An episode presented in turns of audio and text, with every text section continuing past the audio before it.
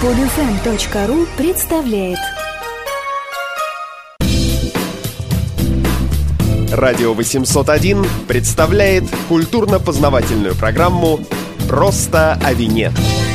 Говорит и рассказывает о вине Радио 801. Меня зовут э, Саша Садиков, и сегодня мы вновь возвращаемся к теме э, одной из моих самых любимых. Это винные регионы, потому что всегда приятно узнавать новые страны, открывать для себя э, что-то необычное и продвигаться дальше на нашем пути познания винной культуры. И в этом нам сегодня снова поможет наш постоянный эксперт, преподаватель винной школы Энотрия Дмитрий Ковалев. И как и в одной из прошлых программ, это будет э, не беседа наша, а небольшой фрагмент э, лекции винной школы Энотрия и посвящен он будет э, французским винам. Уже несколько регионов мы подробно рассматривали. Сегодня пришла очередь э, юга и юго-запада Франции. Это просто какие-то общие сведения, которые нам с вами дадут понять, как какие вина производят в этих регионах, чем они отличаются от э, других э, стран и других апелляционов э, Франции, чем они интересны. Ну и в частности, сегодня речь пойдет более подробно о восхождении, падении и вновь возрождении легенды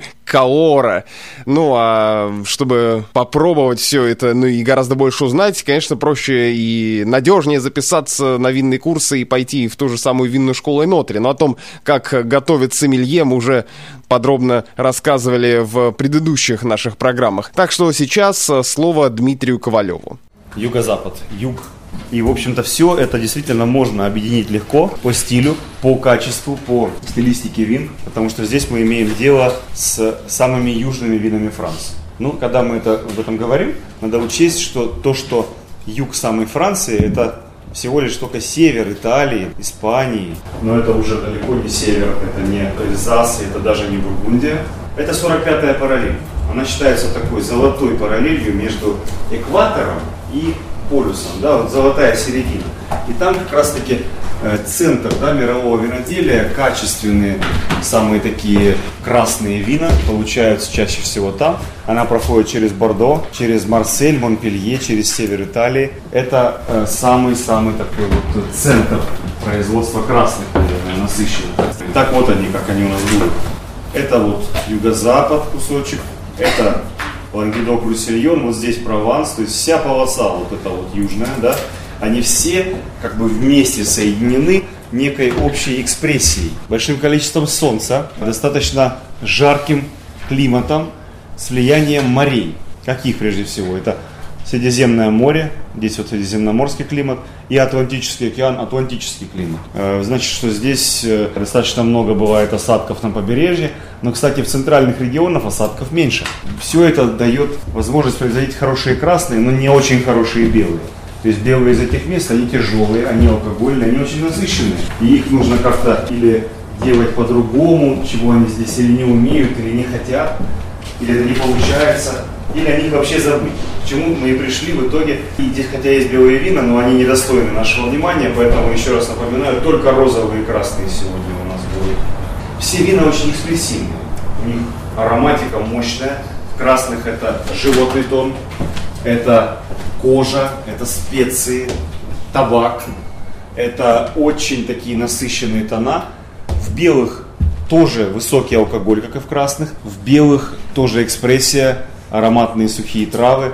Но такие вина не очень любят сегодня. Они не легкие, они слишком насыщенные. Что касается сортов, здесь вы столкнетесь с целым набором сортов, которые будут из разных мест Франции. Как бы. Местных сортов немного, они есть, их очень немного. На самом деле сорта или бордоские, или они ронские. Ронские сорта. Бургундские тоже есть, их мало. Два набора основных. И вот что касается по красным. Это Каберне Савиньон из Бордо, великий красный сорт – дающий структурированные мощные вина с оттенками кожи, специй, сигар даже, да. Но фирменный тон это смородина. Каберне Фран его меньше. Дариньюары он царь и бог. Здесь он немножко отстает. А для него все-таки северные регионы подходят больше. Каберне Фран в этих широтах получается слишком ягодным, слишком крепким, он не изящным. А вот дальше идут сорта, для которых здесь самое то. Прежде всего Мальбек. Это основа для вина исторического и известного вина Калор, юго-запада Франции. Сорт, обладающий ароматами чернослива, специй, пряностей каких-то, животными нотками. Такой очень сочный и мощный сорт как и многие сорта Франции, он нашел себе новую родину за рубежом. Это была Аргентина. Он в Аргентине дает гораздо больше известных вин, чем даже во Франции сегодня. Многие знают именно аргентинский мальбек, и на нашем рынке тоже. К тому же мы, как выясняется, с Аргентиной дружим все нежнее, со Францией отношения все хуже. А, следующий сорт – Тона. Сорт Тона. Его с названия как бы слышится слово танин, да? Танин. Сорт. Действительно так, это один из самых насыщенных сортов, которые есть у нас э, в, во Франции. А, сорт обладает очень мощными танинами, очень мощными жареными такими кожаными нотками. И сорт, он на самом деле является одним из самых полезных э, сортов в мире, и вино из него. Дело в том, что он богат полифенолами, красящими, да, всеми веществами, которые дают ему цвет мощный. А там есть ресвератрол в полифенолах. И вот открыли некогда ученые пользу этого сорта, ну не британские ученые, а ученые американские, по-моему, вот открыли то, что это сорт, который является основой такого явления, как французский парадокс. Значит, что сорт, который пьют местные жители, запивают они им абсолютно вредную еду, в частности, это э, жареное мясо на гриле, которое они любят, и они любят фуагра. И сочетание старые такие фуагра были не со сладким вином, а с тонинным вином. И вот это был, например, тона, а вино из него мадиран. И вот открыли ученые, что оказывается так, болезней сердечных у них меньше, чем должно было быть. И вообще меньше всех во Франции, что холестерина в крови у них меньше всего, меньше инфарктов. И вот это вот явление стало основой для описания этого французского парадокса, бордосского парадокса. То есть касается вин Юго-Запада. Но Тона не нашел себе популярности большой. Как все полезное, он не очень приятен. Он слишком тяжелый, слишком мощный. И так и люди его и не оценили. Тона нашел себя в Уругвае. Там есть его посадки, есть его определенные вина из него. Здесь во Франции из него порой делают э, экстракт в виде таблеток, чтобы несчастным французам, которые все меньше пьют алкоголя, точнее все меньше пьют вина, все больше водки и пива. Это правда так. И вот они э, принимают таблетки, предпочитают из тона, экстракты, чем пить это вино. А здесь, кстати, надо коснуться образа жизни, который они ведут. Вот здесь на юго-западе, на юге Франции. Образ жизни этих людей, он зарегистрирован как наследие ЮНЕСКО. Всемирное наследие, да, как нематериальное наследие. Средиземноморская диета, которая записана так ЮНЕСКо, у нас э, в России, благодаря там, родившейся касте диетологов, диета почему-то подразумевает питание.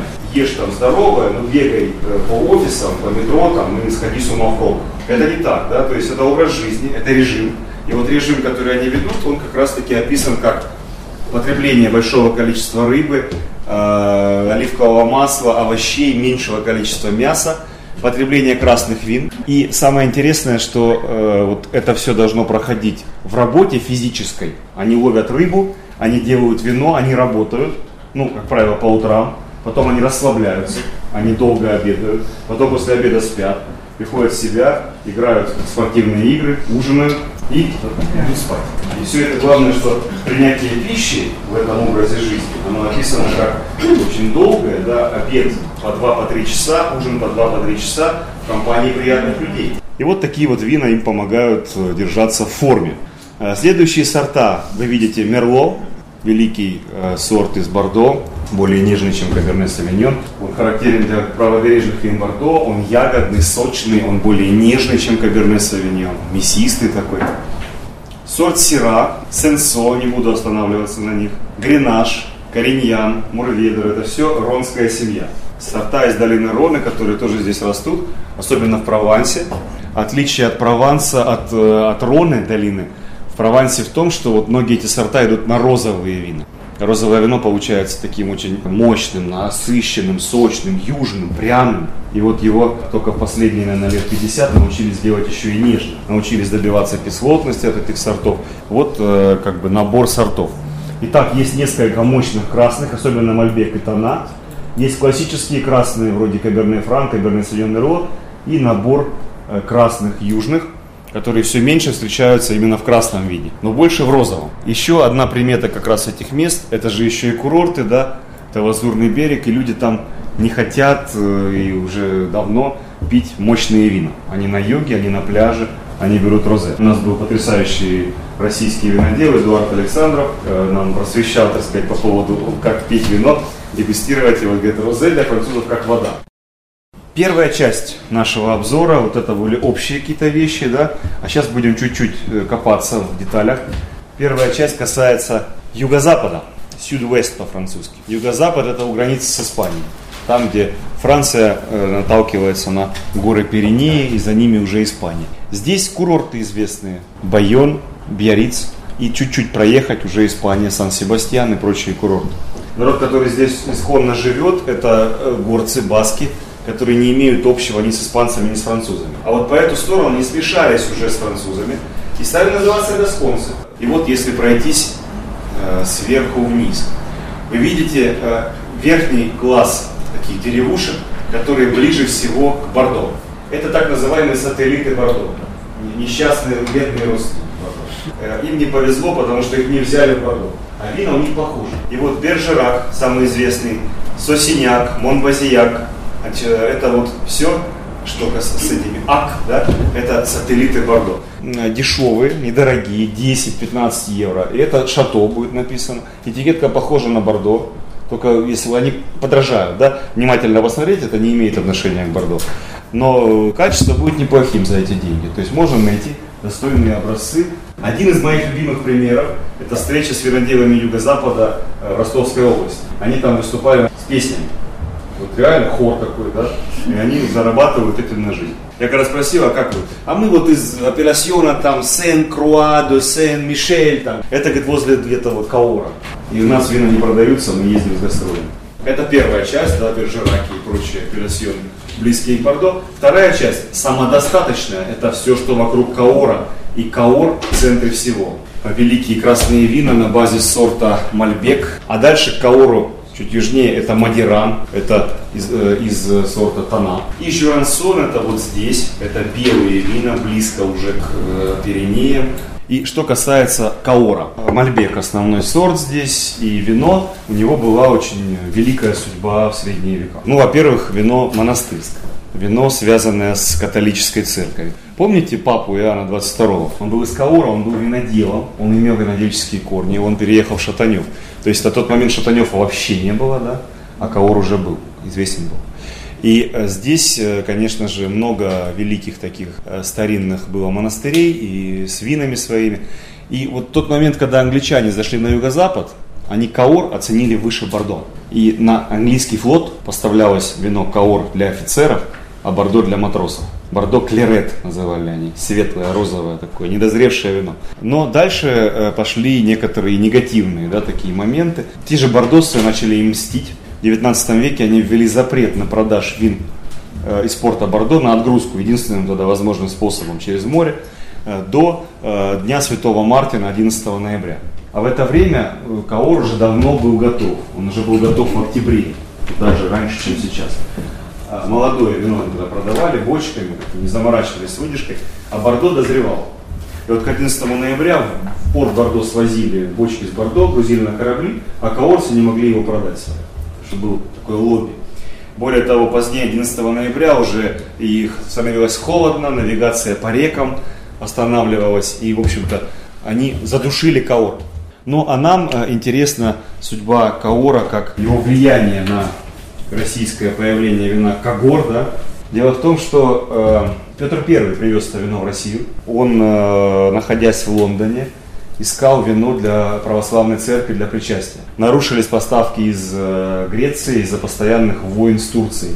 Но э, Кавор, да, вот он подходил, почему? Потому что при причастии разбавляют кипятком вино, да, и оно в чаше, оно должно быть красным, во-первых, мощным и сладковатым, да там дают и детям, и всем. И вот этот момент устраивал царя, и он подписал договор с Каором на поставку вина в Россию. И э, та версия, в которую он к нам попадал, на тот момент она была сладкой, такой вот очень мощной. Это было так называемый black wine. Это вино, которое делали с помощью нагрева суслов при брожении. И в итоге получалась гиперэкстракция такая, очень черное вино действительно. Ван по-французски, black wine. И вот оно как раз подходило для церкви. А э, та версия, которая повлияла на становление нашего Кагора, да, называлась Рогом. Сейчас его производят буквально несколько десятков тысяч бутылок. Это отдельная коммуна в Каоре. Это крепленный Каор был. То есть туда добавляли спирт. То есть говорить, что ничего общего не имеет, нельзя. Я некоторое время так думал. То есть оно имеет общее, потому что тоже был укрепленный вид Каора. Ну, дальнейшая судьба Каора. Нелегкая, особенно в 20 веке, морозы уничтожили огромный процент, почти все виноградники, 56 год. Но вот Каор впоследствии чуть-чуть смог оправиться уже в наше время благодаря помощи из-за рубежа, то есть из Аргентины. Дело в том, что в Аргентине обосновался Мишель Ролан из Бордо, и он решил, что сорт Мальбек подходит для Аргентины хорошо. И когда стали его пробовать уже в мире, оценивать, ну и стали искать родину, обратили внимание на Каор. Также было с долиной Роны, помните про их э, Ширас и Сера. И вот в наше время немножко уже Каор поднимается. По закону, который принят в 2009 году, 70% ассамбляжа – это Мальбек. Остальные сорта – Мерло и Тана. Спасибо Дмитрию Ковалеву. Это фрагмент э, лекции о юго-западных и южных французских винных регионах. И я думаю, что мы еще э, какой-то небольшой кусочек э, послушаем в одном из следующих выпусков. В частности, не должны обойти мы стороной такой популярный не только с точки зрения вина, но и с точки зрения туризма регион Прованс, воспетый певицей Елкой. И я также напоминаю, что что у нас на сайте radio801.ru всегда есть э, не только подкасты про вино, но и иногда другие подкасты, которых, правда, все меньше стало, но зато стало больше статей на разные темы, в том числе рубрика «Вино недели», э, «Виномузыка», где и про музыку, и про вино. В общем, заходите на сайт, следите за обновлениями и подписывайтесь на нас в Фейсбуке и ВКонтакте. Это «Радио 801». Меня зовут Саша Садиков. До новых встреч. Вы слушали программу «Просто о вине». Эти и другие подкасты, новости и статьи доступны на сайте radio801.ru 801. Больше, чем радио. Скачать другие выпуски этой программы и оставить комментарии вы можете на podfm.ru.